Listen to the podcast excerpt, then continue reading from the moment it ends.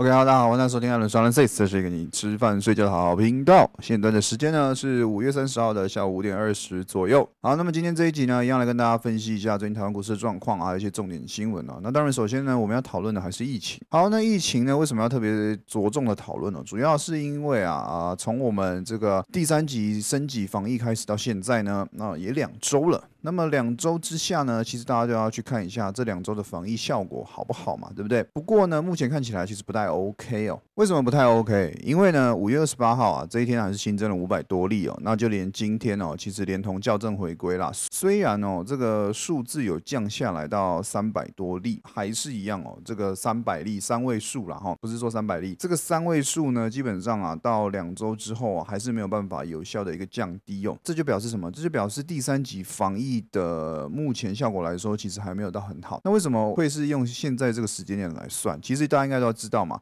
疫情来说，通常潜伏期有十四天，也就是说。我们现在新增的病例啊，最早呢都可以回溯到哦，就是开始实施第三级防疫的那个时候。也就是说呢，实施第三级防疫到现在啊，其实呢这个确诊人数还是增加的啦吼。那也就是说效果并没有到非常好。而政府也说了，会将第三级延后到六月十一号。那目前呢，新北市啊是已经有在实测所谓的第四级防疫。我是觉得啦，是第四级防疫，政府是绝对不想要做这件事情的。不过再这样下去啊。其实有可能会发生啦，那也很多人出现那梗图嘛，什么现在是第三级 Pro 啊，然后有第三级 Max 啊，然后什么宇宙版第三级啊，就就是大家都觉得政府啊就是死不升第四级啦。那其实我当然觉得不要升第四级一定是最好的嘛，不然那时候很麻烦呢。那个就要变成什么？变成一周啊，你只能出去三天，那这三天你也不是出去玩的，你就是去采购物资的。而且是分流采购，就是说，呃，可能某某区或者是某某位置哦，你是早上的九点到十二点，那某某地方呢，你是下午两点到五点，而且呢，你去。采购的时候呢，还不能搭大众交通运输工具哦，你要自己想办法哦，走路也好，开车、骑车也好，就是不能有非常多人的一个方式哦，前往到你的目的地。那当然，那已经造成非常大的麻烦，尤其到现在第三集哦，其实我相信大家应该就已经有一点疲乏了啦。就我身边很多朋友啊，他们要么不是餐饮业哦，要么就是可能是艺术工作者，譬如说跳舞，那或者是说呢，也有朋友是在这个。正常的公司哦，正常的上班族呢，也采取分流的状态。譬如说，他可能。一周五天呢，是做二休二，做二休二这样子，那轮流去上班。所以其实很多呃，不管什么产业啦，应该都有做一些应应的措施出现了。像我自己呢，其实我本来就是在家工作，嗯，就是在家操作股市嘛，然后可能呃录一些像现在录 podcast 啊，或者是录一些影片啊等等哦，在家工作，其实对我影响没有很大。不过呢，我心理压力一定是变大。为什么？因为我可能我平常白天操作完，可能中午十二点，然后就可能出去。溜达一下啊，跟朋友喝个咖啡啊，然后晚上再回来继续工作打文章这样子的方式哦。但现在呢，我下午也不能出门，也就是说，我原本的住处等于工作室，那现在又变成是连下午出去放松的时间都没有。所以其实我的压力，我觉得啦，虽然我现在看起来感觉起来还好，但我自己觉得我心理压力应该是有上升的。反映到什么状况呢？我不知道，我我只是觉得我最近失眠蛮严重的哦，就是可能半夜三四点啊都睡不着啊，然后到四五点才睡，然后。可能是八点多要起来看盘，那不然呢？就是可能哦，今天早点睡，然后十点睡呢，结果睡到两点，然后两点呢就一路醒着啊，也睡不着，然后就到五点，然后五点呢再睡个两三个小时哦。那其实我对于我现在先生理心理状况，我也不知道哎，就可能好像也是不太舒服了哈。好，那讲那么多，讲回来就是稍微跟大家吐口水一下哦。那好，我们呢就进入主题，先来看一下一些重点新闻。首先呢，国内外有两个比较大的重点新闻，应该是大家比较感兴趣的。那我先讲第一个，首先呢就是这个纾困专案啊。那纾困专案四点零呢，确定是开跑了。好，那么大概在六月四号的时候可以开始申请补助哦。所以呢，如果你是有受影响的相关产业啊，或者是个人什么的，那你其实呢就要多注意这个政府的新闻了哈。像我是属于自营营业者嘛，所以呢会有那个每个月一万块补助三万块的那个专案，但我不知道能不能过了哈。另外就是如果你上次有纾困过的，就是你有申请过的，这一次呢就免审核。就是不用再跑那么久的流程哦。只要你去送申请书呢，基本上啊没有太大的改变呢，可以直接申请到要补助的金额。好，那么再来呢，就是这个美国，美国呢，拜登啊六兆美元的预算案啊是出炉了。我看了一下了哈，我看了一下主要几个重点啊，是大家可以去注意的。首先第一个是能源环境这个计划呢，它会投资超过三百六十亿美元哦，去对抗气候变化。那再来呢，会有提拨一千七百一十亿的美元研发资金呢，去致力让美国发电减少化石燃料应用。也就是说啦，它实施所谓的零碳排放的目标，要去特别的执行哦。这个会不会影响到台湾？大家可以去注意台湾的绿能政策。再来呢，则是运输哦，有六千五百亿美元呢基础建设的投资，包含呢是高速公路啊、街道啊、恢复跟重建这个桥梁哦，还有还有更换火车、公车啊、这公务车啊这一些税收抵免电动车等等的，那跟充电站等等这些呢，台湾会不会受惠？大家可以去留意一下。其实大概就是这样子，对于台湾比较有影响的。当然，它的政策是方方面面的啦，比如说自然、太空、教育啊、国防等等的。不过我觉得跟台湾稍微比较没有这么大的有关系。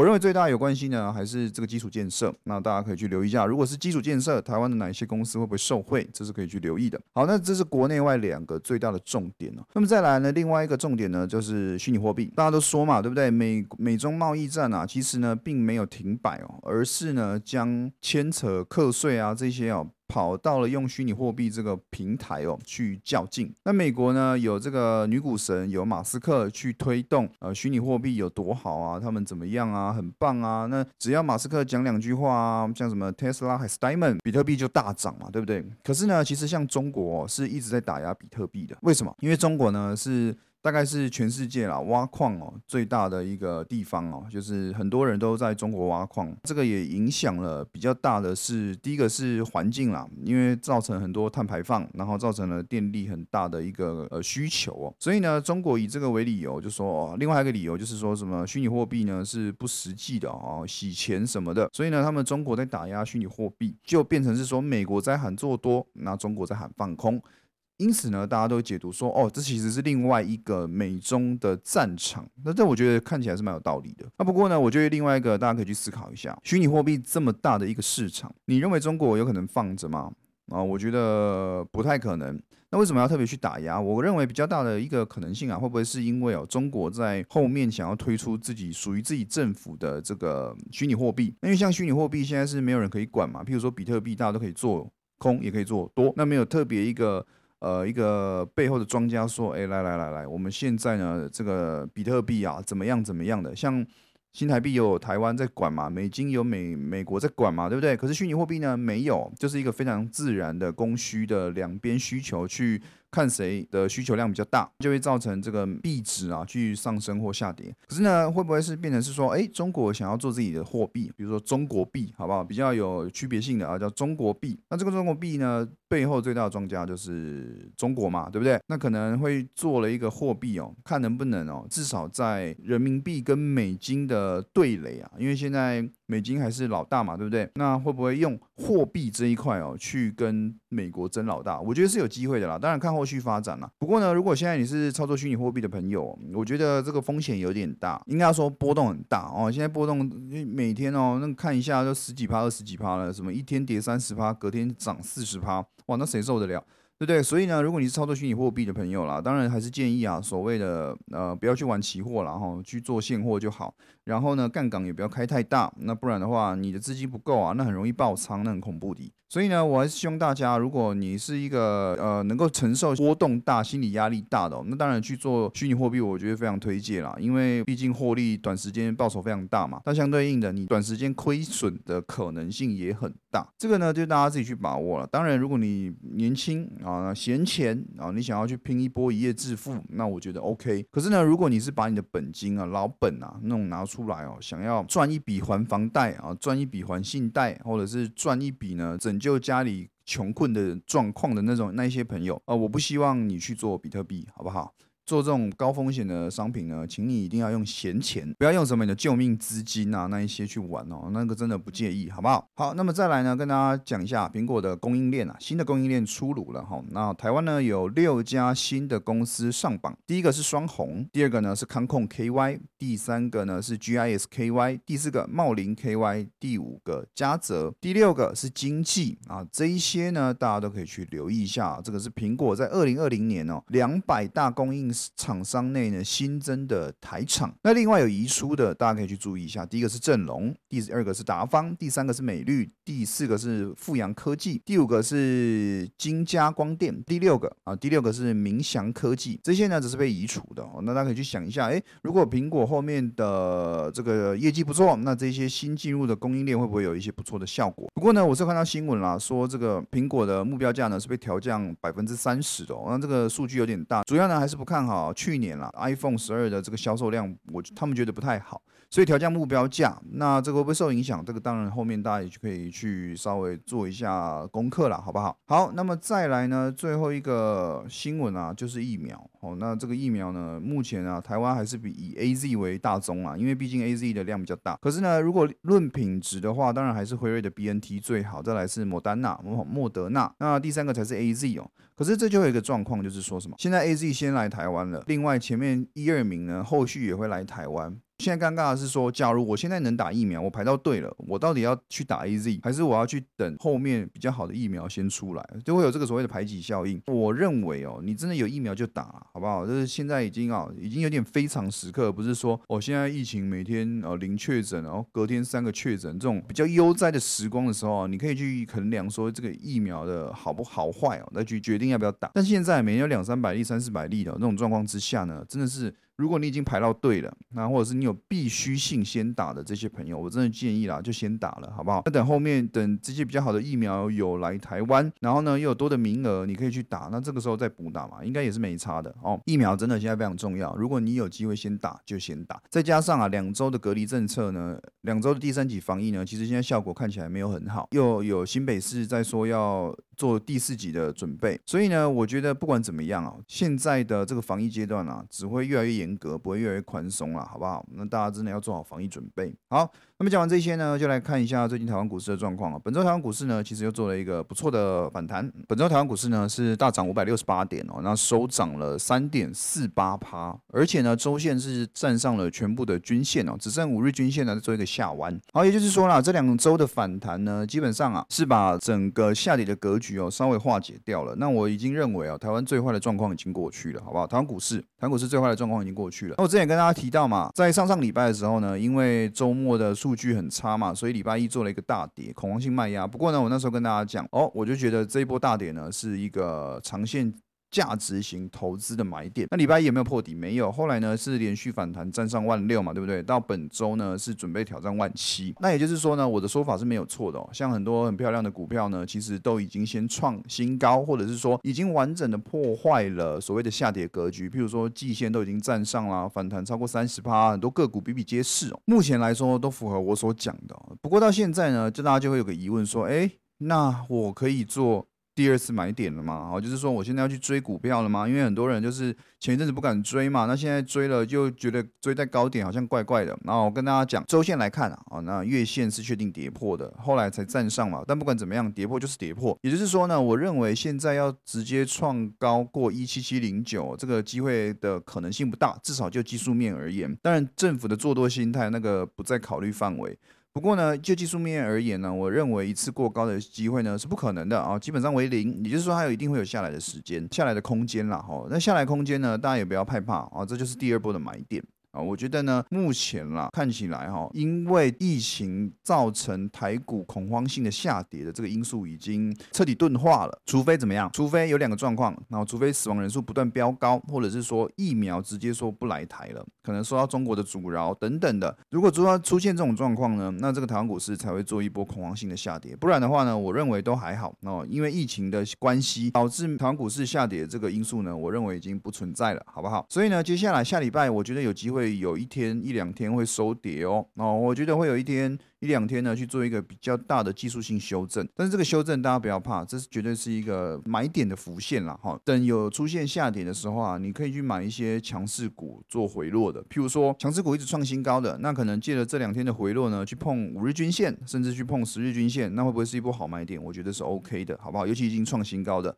像万海创新高，啊，像阳明创新高，运输嘛，对不对？云城创新高，这些很多人在看的股票呢，其实都有创新高。那创新高之后做一个回落，会不会是第二波买点？我觉得这个是问题不大了，哈，问题不大。整个台湾股市来说呢，其实我觉得现在偏向一个非常健康的反弹，哈。接下来呢，如果有回落，那我觉得下礼拜应该会有一两天要回落了，可能礼拜二，然后可能礼拜一就会可以，可能礼拜一二前半周就会一些比较明显的回落。但这个回落呢，我觉得绝对是一件好事情，因为是让你哦去买到比较便宜的股票的。那我觉得接下来的股市呢，你买绿不买红是可以的哈，买绿不买红，至少下礼拜应该是没什么问题的。不过呢，呃，大家应该要居高思维了哈。如果继续反弹向上了哈，尤其万七哦，一万七到一万七千三哦，这边呢，先不要说一七七零零那边了啦，一万七到一万七千三哦，那边就是另外一个大量哦套牢量。那目前已经。突破一六五零零是一件好事情，因为第一波最大的卖压哦，就是当天跌一千五百点那一天的呃起跌点呢，已经被占上，也就是说呢，这一天下跌亏损的人啊，已经全部解套。那解套呢，就已经解